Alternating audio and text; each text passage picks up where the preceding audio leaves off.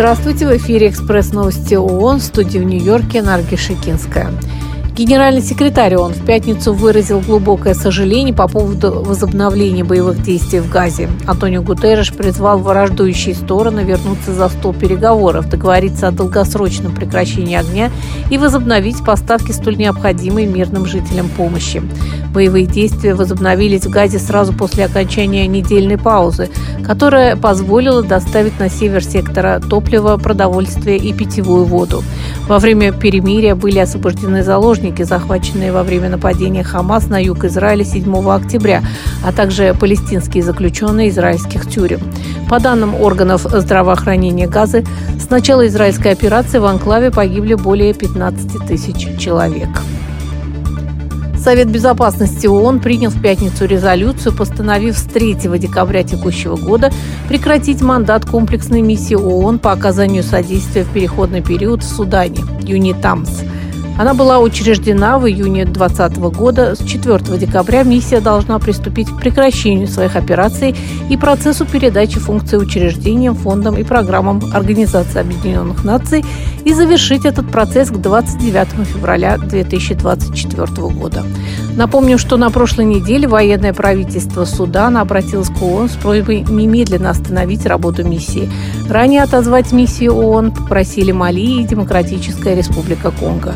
В результате гражданской войны в Судане с апреля 23 года погибло уже более 6 тысяч мирных жителей.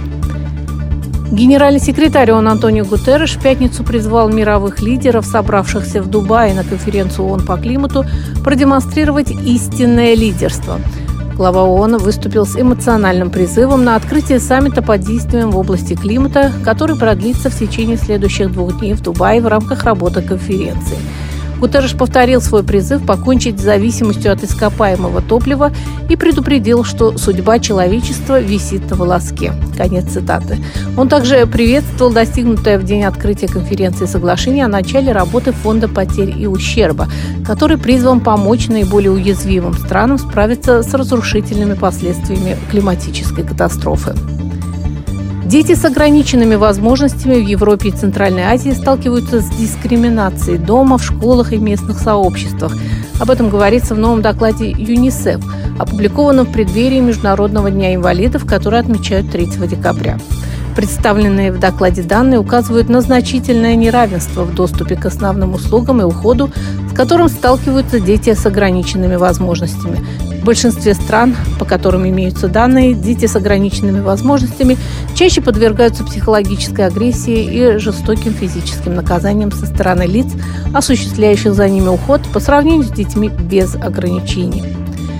Смертность от СПИДа снизилась в мире почти на 70% по сравнению с пиковым показателем в 2004 году, а число новых случаев инфицирования находится на самой низкой отметке за весь период с 80-х годов. Однако СПИД по-прежнему каждую минуту уносит чью-то жизнь. Об этом напомнил генеральный секретарь ООН в своем послании по случаю Всемирного дня борьбы со СПИДом, который отмечают сегодня. Мы можем и мы должны искоренить СПИД как угрозу здоровью населению к 2030 году, убежден Антонио Гутерреш. Достижение этой цели, по его словам, предполагает особое внимание к теме этого года. Поддержим инициативу на местах. Это были экспресс-новости ООН. С вами была Наргиз Шикинская. Всего вам доброго.